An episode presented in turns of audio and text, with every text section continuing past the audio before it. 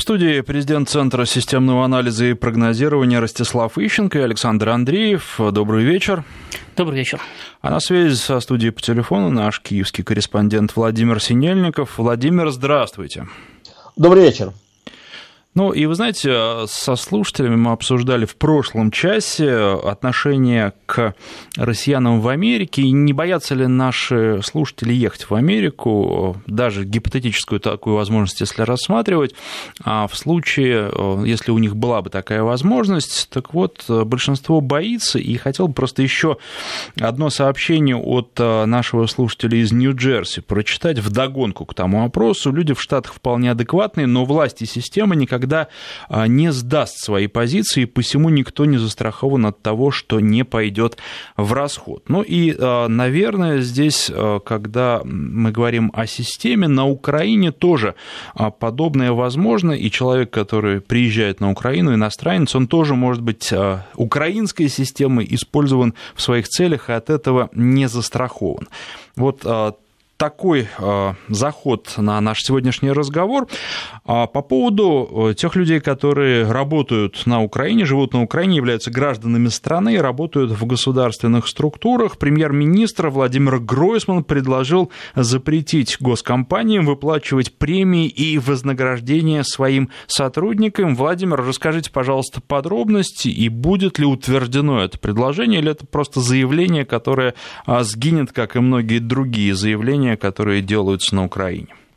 А, вероятнее всего произойдет э, именно второй вариант, то есть это пиарная акция. Гройсман сказал только для того, чтобы сказать. Естественно, э, я даже не думаю, что это будет серьезно обсуждаться, об этом просто скоро забудут. А, заявление Владимира Гройсмана связано с тем, что на Украине крайне отрицательное э, впечатление произвели те огромные премии, которые выплачивают себе, сами себе э, руководители украинских э, и государственных структур, и государственных э, коммер- коммерческих компаний, э, потому что страна, и это э, факт, который не оспаривается, живет в условиях практически нищеты, и роскошь власти на фоне всеобщей нищеты, это пир во время чумы, который просто, э, просто вызывает все всеобщее возмущение. Люди говорят, мы, нам тут на еду не хватает, а они себе устраивают такую роскошь. За что и с какой стати?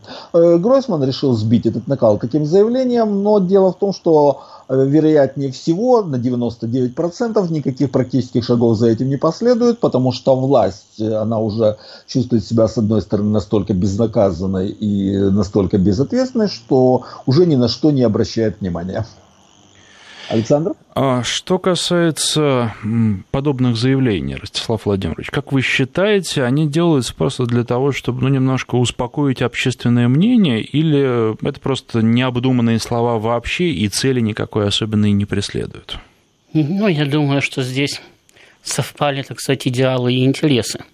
Потому что действительно в условиях обострения политической борьбы подобного рода заявления должны, в общем-то, ложиться на благодатную почву тем более, что действительно, опять-таки, миллионные премии топ-менеджменту э, Нафтогаза, причем еще из неполученных прибылей, потому что они сюда посчитали те деньги, которые они якобы отсудили у «Газпрома», хоть они пока еще не получены и, возможно, не будут получены никогда. Значит, э, произвели неблагоприятное впечатление на общество. Но я здесь не во всем согласен с Лудером, потому что он говорит об, о власти как о едином целом, что вот э, там, э, власть все равно чувствует себя безнаказанной, поэтому будет таким образом и дальше действовать. Но э, надо же учесть, что во власти есть разные группы, все они едят из одной кормушки, и чем больше из этой кормушки съест какой-нибудь менеджмент нафтогаза, тем меньше достанется всем остальным. И я прекрасно представляю себе, как приходят к Гройсману с честными лицами сотрудники его аппарата – и говорят ему, Владимир Борисович, вы посмотрите, что творится. Но ну, мало того, что мы, как честные люди, вынуждены воровать, чтобы прокормить свою семью, а эти себе на совершенно законных основаниях выписывают больше, чем мы украли. Они, можно сказать, в наш с вами карман залезли. Ведь эти же премии, если бы они были бы порядочными, они бы и нам бы тогда бы выписали, наверное. Ну уж как-нибудь бы хотя бы поделились. Значит, во-вторых, это же, вы же посмотрите, какое неблагоприятное впечатление это произвело на общественность. С этим надо кончать. Надо им всем запретить для начала, Значит, ну, а у тех, которые себе уже выписали, отобрать. А поскольку, конечно, все равно скажут, что есть же люди, которых примировать надо. Так вот, давайте сделаем так, что если кого-то уж совсем кровь из носа надо примировать, там миллионов на 10 долларов, да, пусть они пишут запрос в Кабмин, а мы с вами и будем решать, надо примировать или не надо. Тогда они вынуждены будут поделиться. А так что это такое? Сам захотел, сам себе премию выписал. Вот вы себе такую премию выписать не можете. И Гройсману становится обидно, и Порошенко то же самое говорят, и ему становится обидно, и остальным становится обидно. И поэтому создается такой относительный властно-общественный консенсус – по поводу того, что эти люди, которые выписали себе такие большие премии, ни с кем не поделились, они вообще мерзавцы, и с этим надо как-то заканчивать. Вот. Поэтому я думаю, что, в общем-то, э, в сложившейся ситуации они могут довести это дело до конца, принять соответствующее постановление Кабмина, ну и прописать там механизм определения премий менеджменту государственных компаний, чтобы не сами себе, а через Владимира Борисовича, например. Киеве установили памятник коррупции у здания Национального агентства по предотвращению коррупции. Говорят, что он стоит всего 38 долларов, хотя это двухметровый памятник, позолоченная фигура мужчины в клетке, у его ног лежат доллары, рядом стоят мешки с золотом. А, Владимир, расскажите подробнее, кто и зачем а, установил эту, а, этот памятник, эту скульптуру? Установила общественная организация, которая, в общем-то, на самом деле просто пиарится, поскольку сейчас на борьбе с коррупцией пиарятся практически все. Эта организация называется антикоррупционная платформа Интер эм, Interity UA, э, э, и э, она состоит из разного рода общественных деятелей, которые являются экспертами в области антикоррупционного законодательства, а также бывшие работники Национального агентства противодействия коррупции и общественные антикоррупционные активисты. Но вы знаете, Украина это очень интересная страна, здесь взятки берут две категории людей. Во-первых, коррупционеры, во-вторых, антикоррупционеры. А, проблема заключается в том, что среди тех, кто сейчас борется с коррупцией, есть огромнейшее количество людей, которые не могут могут сами объяснить, откуда у них такие высокие доходы и тот уровень жизни, то имущество, которое они имеют. Например, это касается одного из таких лидеров антикоррупционной борьбы Шабунина, это касается такого лидера антикоррупционной борьбы, как депутат Верховной Рады Сергей Лещенко, который купил квартиру за 300 тысяч долларов и потом объяснялся, что это ему э, мама из пенсии в 50 долларов насобирала э, на эту квартиру. Э, и вы знаете, Национальное антикоррупционное бюро поверила в то, что это действительно так оно и было. То есть вот такая вот на Украине борьба с коррупцией. Ну, вышли с э, памятником из позолоченной фольги, который весит там где-то пару килограмм всего, потому что полый внутри, и обещает его носить по разным учреждениям. Фактически, естественно, коррупция от этого не холодно, не горячо, э, но вы знаете, есть э, и это очень такие интересные и примечательные явления. Вот как раз сегодня Э, на э, этом митинге там принимала участие также э, группа социалистической партии, которая сейчас возглавляет бывший участник антитеррористической операции Илья Киева. Есть такая очень интересная личность, который потребовал возбуждения уголовного дела против президента Порошенко. Это говорит об общественных настроениях на Украине и о полном падении авторитета Порошенко. Кстати, раньше Киева был рьяным сторонником Порошенко. Он заявил буквально следующее. «Я обвиняю Порошенко в геноциде страны. Я обвиняю обвиняют директора Национального антикоррупционного бюро Артема Сытникова в саботаже борьбы с коррупцией. Э, НАБУ не способна э, бороться с коррупцией в верхах, поскольку при Сытнике оно само стало коррупционным органом. Украина, э, далее, Украина превратилась в кладбище, на котором растут только магазины Рошен. Конец цитаты. Вот это говорят те люди, которые раньше бегали и кричали и вопили о том, что они за Порошенко. Такая вот борьба с коррупцией, и все э, это вообще никто всерьез не воспринимает, потому что все прекрасно понимают, что ни о какой борьбе с коррупцией, ни со стороны э, органов, предназначенных борьбой с коррупцией официально, ни со стороны антикоррупционных общественных организаций, которые сами по уши в коррупции, на Украине не существует. Ростислав Владимирович, а как вы считаете, искусство на борьбе с коррупцией вообще э, та ли это сила, которая может коррупцию победить, хотя я не знаю, может ли об искусстве здесь э, в данном случае э, тоже идти речь. Ну, и о науке, и об искусстве. Значит, дело в том, что Украина, очевидно, вошла в предвыборный цикл. Непонятно, будут ли выборы, но предвыборная кампания идет во все. И вот то, что мы сейчас видим, да, с этим памятником коррупционеру и так далее, это просто деловое предложение – то есть коррупционеры из числа борцов с коррупцией значит, предлагают другим коррупционерам оплатить акцию против третьих коррупционеров там, и так далее. Причем все равно, по большому счету, кто им заплатит? Там, сторонники Порошенко против противников Порошенко, противники Порошенко против сторонников Порошенко. Они не случайно сказали, что будут носить его от ведомства к ведомству, потому что ну, сегодня вы заплатили, они ко мне принесли, завтра я заплатил, они к вам принесли. Значит, главное, чтобы сказать, поток не, самое, не иссякал. Вот, поэтому э, здесь мы э, имеем дело с э, таким чисто бизнес-мероприятием. Значит, политики здесь абсолютный минимум. И таких предложений сейчас будет много подобного рода. То есть созданы традиционно под избирательную кампанию соответствующие организации с красивыми названиями, поскольку борьба с коррупцией всегда была одним из наиболее выигрышных, одной из наиболее выигрышных избирательных тем, то, соответственно, вот эти антикоррупционеры будут одними из многих антикоррупционеров.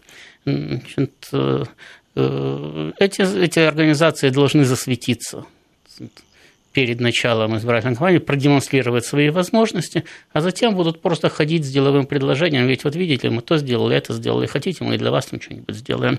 Вот вам прескурант, можете выбрать. Значит, там хотите в колпачках, хотите без колпачков, значит, хотите два часа, хотите двое суток, сколько проплатите, столько и будет.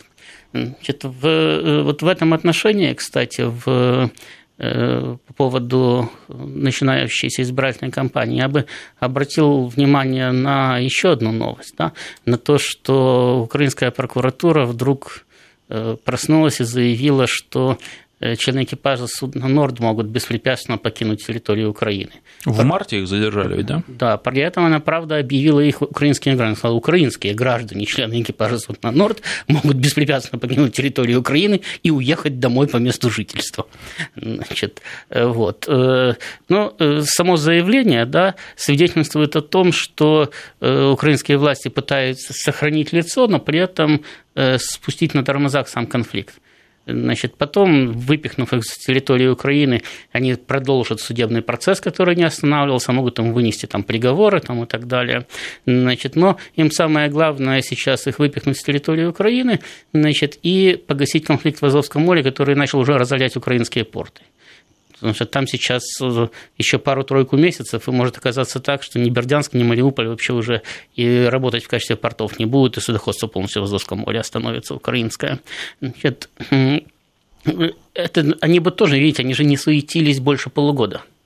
Но поскольку приближается избирательная кампания, значит, эта тема становится больной, потому что все прекрасно понимают, что сейчас люди поедут вот туда, значит, на Азовское побережье, там, где э, десятки тысяч сотрудников э, э портов, рыбаков, судовладельцев, там, членов экипажей кораблей там, и так далее, связанных с ними людей, и будут им говорить, посмотрите, что натворил Порошенко, посмотрите, что он сделал. Вот из-за какой-то ржавой лохани и пяти несчастных рыбаков – вы не можете работать, значит, ваши города, не просто там самые порты, ваши города разоряются, потому что для них порты, по сути дела, э, городообразующие э, предприятия. Нет, вам сейчас негде будет работать, ваши дети будут голодать, а ему все равно. Для того, чтобы заранее э, сбить тему, вот они говорят, ну, так хотят, пусть уезжают, нам-то что но при этом уголовное преследование не прекращают, и при этом они их продолжают чистить гражданами Украины. То есть ни на, ни на копейку не отступая от своей э, позиции. Ну, раньше они просто надеялись, что они там сами как-то убегут. Вот, вот еще один пример ровно такого же, такого же технологичного подхода да, э, к начинающимся выборам. Эти предлагают свои антикоррупционные возможности, там, флешмобы, по сути дела, проводить. Значит, эти пытаются тихонечко э, ликвидировать конфликт, который наносит э, ощутимый электоральный ущерб тому же самому Порошенко. Вот «Нафтогаз» сейчас занимает тройственную позицию – Э, по переговорам о заключении контракта. С одной стороны, он говорит, что, конечно, он с радостью э, заключит э, не просто контракт, а даже сбросит почти в два с половиной раза цену на транзит газа. С другой стороны, они говорят, что они не готовы к внесудебному урегулированию споров с «Газпромом», хотя одним из условий сохранения транзита является прекращение э, тяжбы в стокгольмском арбитраже. Это абсолютно понятно, потому что если вы э, ведете тяжбу по существующему контракту, такой смысл с вами заключает следующее. Да?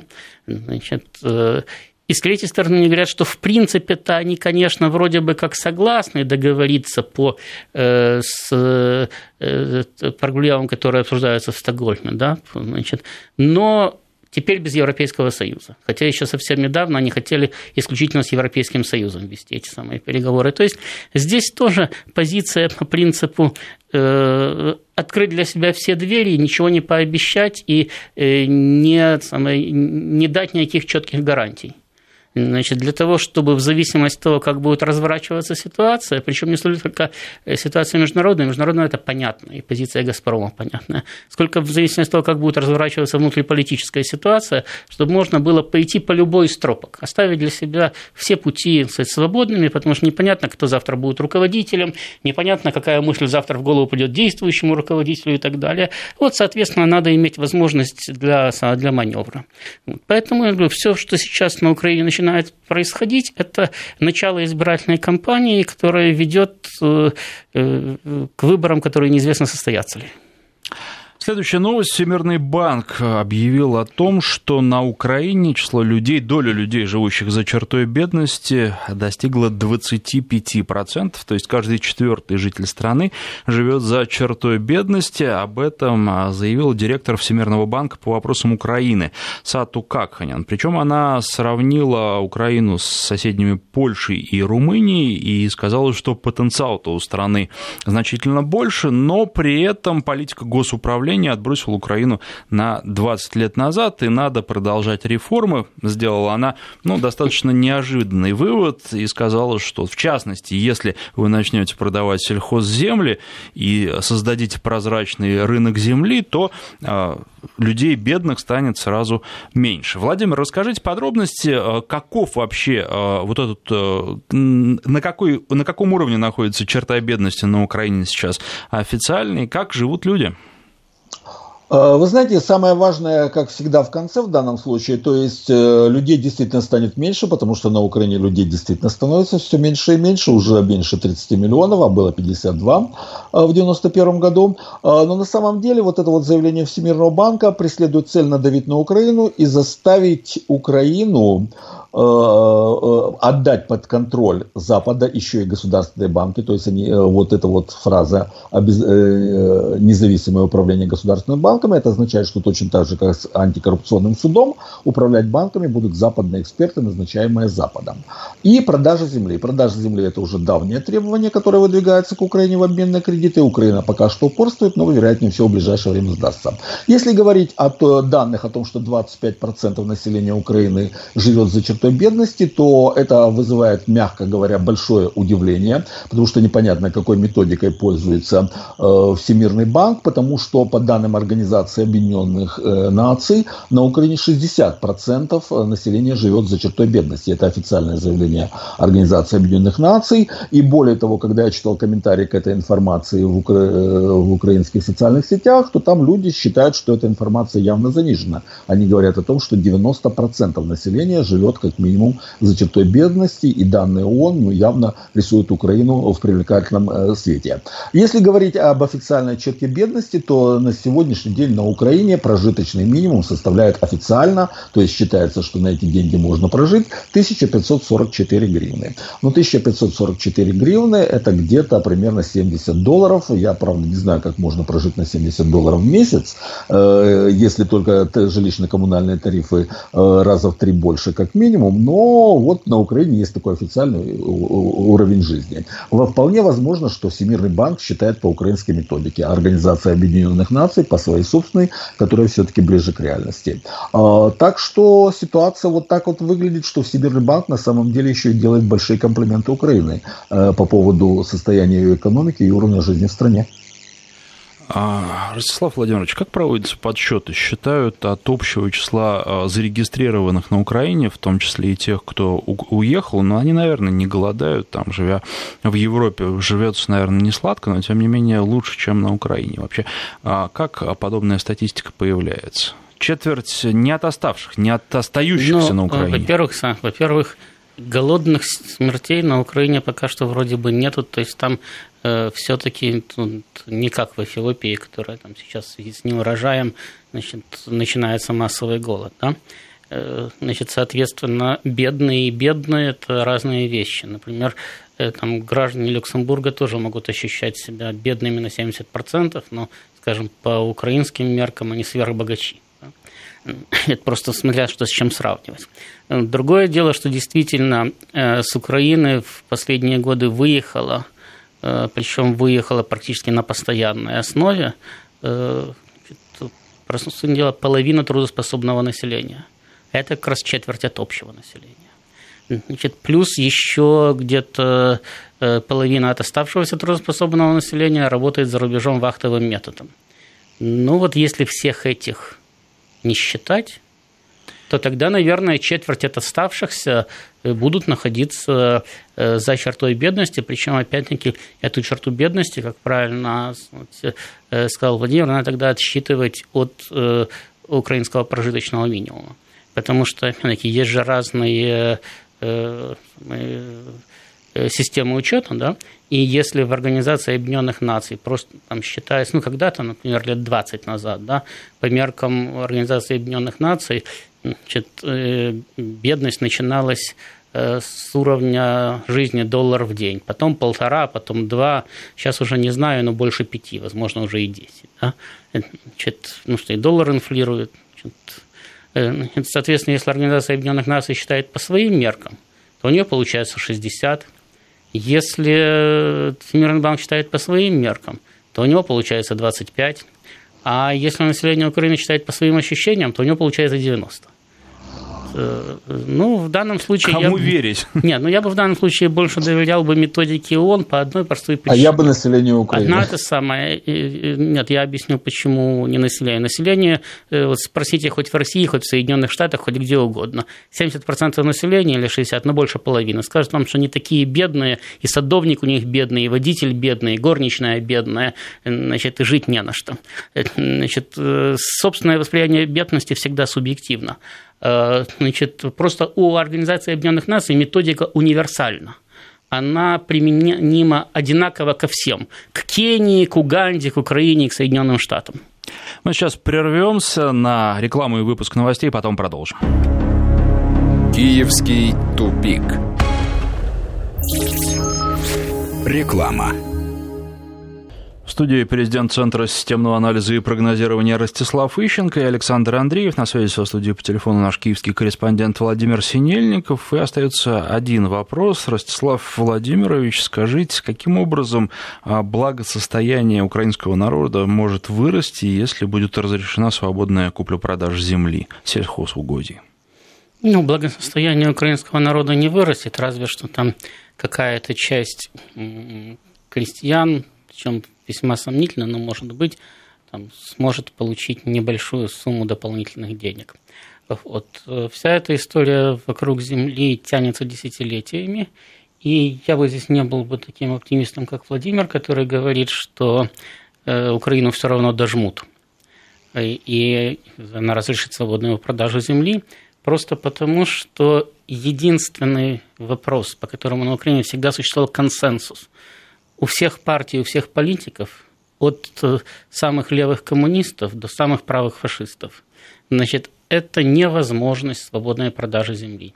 Даже когда закон о свободном земельном обороте был принят, на него тут же был наложен мораторий, который потом коллективными усилиями все время продлевался. И даже если какой-то политик выступает за свободную продажу земли, на деле он тут же оказывается против, как только доходит дело до э, конкретных голосований или конкретных шагов. Как вы понимаете, если страной управляют воры, и при этом они э, что-то не хотят делать, значит, на этом они воруют. Или на этом они уже украли. Значит, возникает вопрос, как? Украли они очень просто. Значит, э, свободный оборот земли как таковой на Украине все равно существовал. Но э, оформлялась она не как покупка, э, значит, а как аренда долгосрочная. И поэтому большая часть крестьянства на Украине давно-давно обезземелена. И земли как таковой не имеют. Для, достаточно проехаться по украинским селам, чтобы понять, что там в лучшем случае сохранились приусадебные участки, а все остальное – это огромные крупные латифундии. И эти огромные крупные латифундии находятся в совместном владении украинских э, компаний и зарубежных. Значит, э, чего, собственно, боятся украинские латифундисты при э, в случае начала свободной продажи земли? Естественно, не того, что землю потеряют крестьяне. Крестьяне ее уже потеряли, и хуже им уже не будет. Значит, э, боятся они сами потерять эту землю, потому что в таком случае все их арендные договоры могут быть признаны недействительными, значит, и надо будет эту же землю покупать покупать, значит, опять платить за нее деньги. Это во-первых. А во-вторых, их иностранные партнеры перестанут в них нуждаться. Сейчас они нужны как украинские юридические лица, которые обеспечивают аренду украинской земли. А так они смогут сами ее купить просто. Значит, и сказать им спасибо, ребята, до свидания. Значит, то есть э, ребята потеряют выгодный бизнес, потому что последнее, э, что на Украине еще хоть как-то работает, это сельское хозяйство, и э, оно приносит нескольким, ну, десятку-полутора уважаемых семей очень неплохие доходы, вполне сравнимые с доходами нефтегазового комплекса. Вот это, именно этого они боятся, и поэтому они очень жестко выступают против любых поползновений запустить землю в свободный оборот. Поэтому они все время ссылаются на необходимость защиты народа, необходимость защиты интересов крестьянства и так далее. Они на это будут ссылаться. Как только к ним с ножом к горлу приступают э, западные партнеры, они тут же говорят, что сейчас будет следующая революция и организовывают им там пару-тройку крестьянских бунтов для того, чтобы показать свои возможности. И тема на очередной промежуток времени утихает. Потом их очередной раз начинают э, пробовать на прочность, к ним приходят и говорят, ну вот, не запустите землю в свободный оборот, мы вам денег опять не дадим. Но на Западе все еще не поняли, что денег они не дадут украинскому государству – а землю препятствуют ввести в свободный оборот украинские латифундисты, которые зачастую, или даже все поголовно, являются крупными государственными деятелями, но при этом они себя и украинское государство отнюдь не ассоциируют. Вот себя с украинской землей они очень даже хорошо ассоциируют, потому что на этом они зарабатывают. А если какой-то там Э, миллиард долларов недополучит украинское государство, так на это плевать, потому что его все равно украдет Порошенко с генералами и пустят на самое, закупку надувных лодок для э, украинского флота по цене крейсеров. Значит, э, ребята латифундисты с этого ничего не поимеют. Вот поэтому они сопротивлялись, сопротивляются и будут сопротивляться, стоять не будут до последнего. У них в руках очень серьезный ресурс.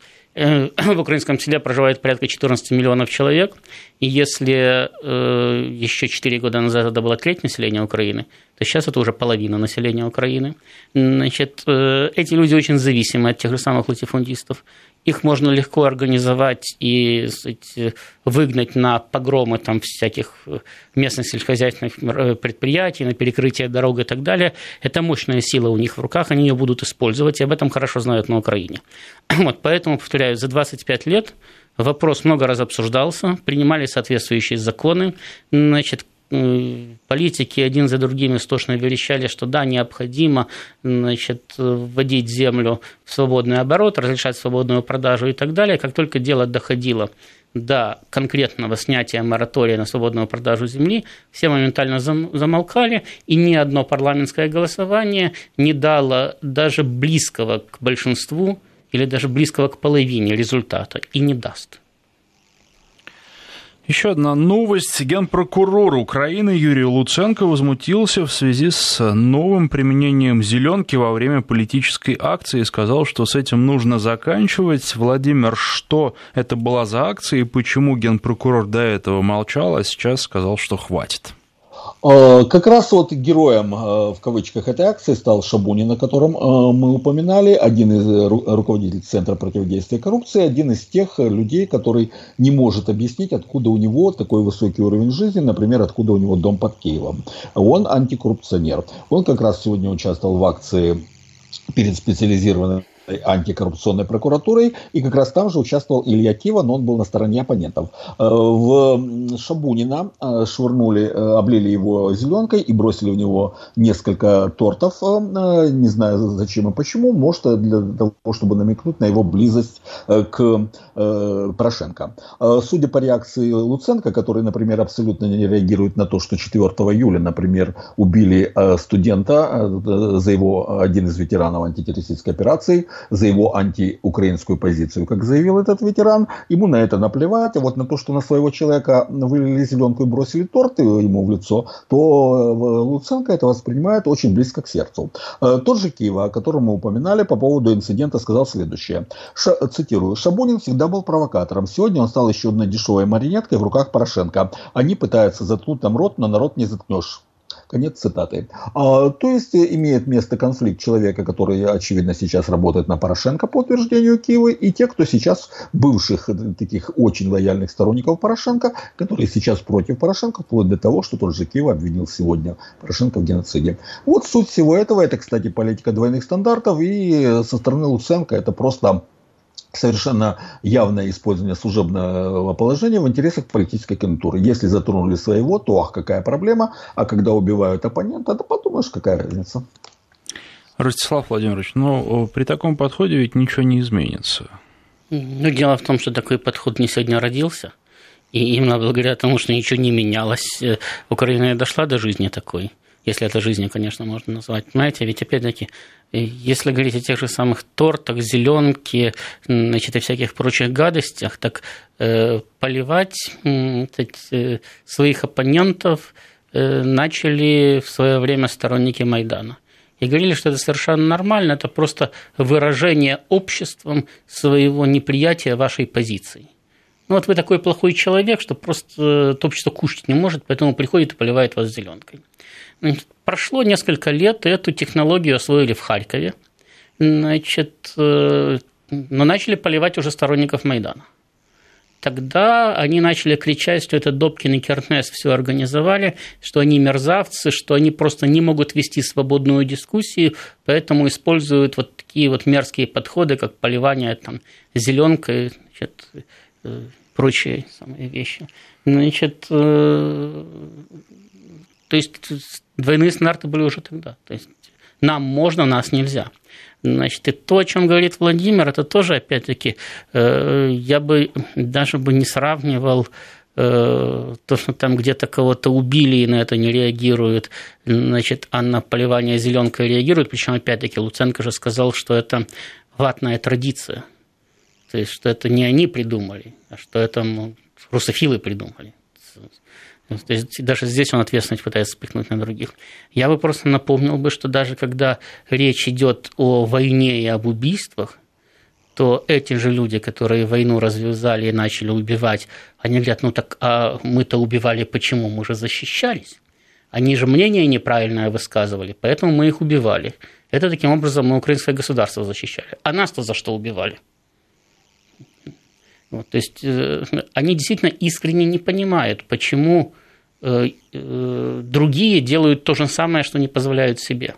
Они считают, что у них правильная позиция, и что эта их правильная позиция дает им право на что угодно, в том числе и на убийство. Значит, и в этом-то и беда, собственно, э, современной Украины, что вот люди, которые пытаются определять ее политику, исходят из того, что только насилие есть эффективный способ доказательства своей правоты. Президент Центра системного анализа и прогнозирования Ростислав Ищенко. Мы вернемся через две минуты. Киевский тупик. Напоминаю, что в студии президент Центра системного анализа и прогнозирования Ростислав Ищенко и Александр Андреев. На связи со студией по телефону наш киевский корреспондент Владимир Синельников. На Украине появились новые билборды а, Петра Порошенко. На них а, написано «Мы Украина, армия защищает нашу землю, язык защищает наше сердце, вера защищает нашу душу». И подпись. Петр Порошенко. Владимир, расскажите подробнее, э, много ли таких билбордов сейчас на Украине и а, по какому случаю они были напечатаны? Э, напечатаны они по тому случаю, о котором говорил Ростислав. На Украине э, действительно начинается избирательная кампания, вернее, не начинается, а уже идет полным ходом. Уже на то, официально? Что... Нет, Нет официально, неофициально. Нет, э, неофициально. Официально она должна начаться в сентябре, э, э, но действительно никто не знает, будут ли выборы, но на всякий случай готовится. То есть Порошенко уже готовится на выборы, он заявил, что он пойдет на следующий срок и, соответственно, начинает размещать свои билборды. Сколько этих билбордов, статистика в настоящий момент отсутствует, но они бросаются в глаза. Однако особенностью того, что сейчас происходит на Украине, вот что, чем отличается Украина 2018 года от Украины 2016 года и раньше раньше. Э, раньше, вот в 16, 14 и 15 годах был страх. Люди боялись э, комментировать даже что-то в социальных сетях, что-то говорить против власти, потому что прекрасно понимали, что за это можно очень жестоко поплатиться. Сейчас на Украине ушел страх. И вот когда э, Порошенко размещает свои билборды, кстати, это касается не только его, это касается очень многих политиков, люди в социальных сетях начинают все это откровенно высмеивать. То, что сейчас пишут о Порошенко, ну, это, знаете, э, ним просто издеваются, причем не выбирая выражений по любому поводу, что любое его публичное появление вызывает в социальных сетях э, бурю просто сарказма и насмешек. Э, ему э, говорят обо всем, о том, что он явно очень похож человека, который очень сильно злоупотребляет алкоголем. Ему, говоря, пишут о том, что он, он носит э, какие-то мятые костюмы, э, при том, что он миллиардер, такое впечатление, что он их э, подбирает где-то на свалке. Ему пишут, что ему вообще-то пора бы как-то с, уйти э, на покой и оставить страну в покое. То есть народ просто откровенно изгаляется над президентом. И что самое интересное, сейчас уже никто за это не берет. То есть э, точно такая же ситуация и с этими билбордами. Порошенко начинает свою избирательную кампанию компанию. Ну, судя по тому, как к нему относится а, страна, и по, судя по а, данным всех, без исключения социологических опросов, которые на Украине на эту тему проводятся по несколько раз в месяц, ему ничего не светит. Но Порошенко надеется, не знаю на что, может быть на чудо, может быть э, на то, что дядя Сэм э, его поддержит и э, прикажет замолкнуть всем остальным кандидатам, и он останется единственным, потому больше голосовать будет не за кого, кроме как за него. Но ну, что-то он надеется и начинает свою избирательную кампанию. Ну, может быть, надеяться на билборды. Ростислав Владимирович, хороший предвыборный ход? Ну, э, у Порошенко вообще мало возможности сделать хороший предвыборный ход, а учитывая э, квалификацию э, украинских политических технологов, так я бы сказал, что нет возможности сделать хороший... Нет шансов. Да, хороший предвыборный ход, потому что вот э, вы же видите, даже вот по этой истории с билбордами. Я себе представляю, как э, сидели эти люди и говорили, ну, какой бы нам слоган придумать? Вот давайте, что, блин, вот купили мы там тысячу, десять тысяч, там, двадцать тысяч билбордов. Слоган надо придумать, РНС, давайте придумаем. Сидели, сидели, ну вот и придумали, да? Зачем, как, почему, Сложно сказать. Ведь на самом деле действительно э, политические технологии позволяют влиять на общественное мнение, да? но они не позволяют на пустом месте это общественное мнение создавать. То есть для того, чтобы на него повлиять, его надо вначале хорошо изучить, понять, какие общества запросы, да? Э, какие пожелания, как они оценивают э, текущее состояние дел, и потом уже мягко формировать э, э, мнение этого общества о конкретном политике или мягко трансформировать позицию этого общества и так далее, а не просто значит, писать, ну, это все равно, что написать на билборде «Порошенко хороший и великий, давайте его переизберем». примерно то же самое, только немножко э, завуалировано. Это не действует и не будет действовать. Это просто выброшенные на ветер деньги. Ну, Более того, а вот это, это деньги, потраченные себе в ущерб. Это не действует или это действует в обратную сторону? Так вот я хочу сказать, что это деньги, потраченные себе в ущерб, потому что люди, когда они на это смотрят, не начинают хихикать. Вот, по сути дела, любой шаг порошенковских политтехнологов э, на протяжении последних полутора-двух лет – вызывает уже просто истерический смех даже на Украине. То есть там, где он вроде бы какое-то время хоть каким-то авторитетом, но пользовался. Да? Значит, э, ну, если э, что-то не работает, значит, что-то, наверное, в консерватории поправить надо. Да? Значит, э, то есть либо надо сказать, менять политтехнологов, либо надо меняться самому. Но, насколько я понимаю, Порошенко потому таких и подобрал, что они соответствуют его видению мира, тому, как э, он оценивает э, обстановку. Они его погружают в ну, самую теплую ванну, рассказывают ему, что он хороший и великий, что он обязательно переизберется, что они здесь придумали массу прекрасных ходов. Вот с тем же самым, например, э, Томасом об автокефалии – нет, они же на самом деле убеждали Порошенко и даже сами заказывали статьи в украинской прессе о том, что патриарх Варфоломей уже все подписал. Осталось только вот передать. Он просто дату выбирает, когда это удобнее будет сделать. Значит, э, то есть э, загоняя, по сути дела, своего заказчика, да, своего клиента в безвыходную ситуацию. Потому что Порошенко э, фактически базировал старт своей избирательной кампании на получении вот этого вот самого Томаса об автокефалии. А сейчас он уже заговорил, я так понимаю, с подачи, опять-таки, своих политтехнологов, что это, конечно, очень сложный вопрос. Может быть, и не дадут Значит, потому что я так понимаю, что э, ребятам же надо заранее поселить соломки. Они к нему пришли и сказали, «Э, знаешь, Петр Алексеевич, там этот э, Путин опять всех купил. У него же денег много. Он опять он перекупил просто он ему больше дал. Поэтому тот взял Томас и спрятал. И не хочет нам его давать. Теперь у Порошенко возникает проблема со, со стартом его избирательной кампании, потому что если нет автокефалии, он собирался именно от этого отталкиваться, то надо же придумать какой-то новый позитивный момент, от которого надо прыгнуть. А у него, как э, мы знаем, достижений очень немного.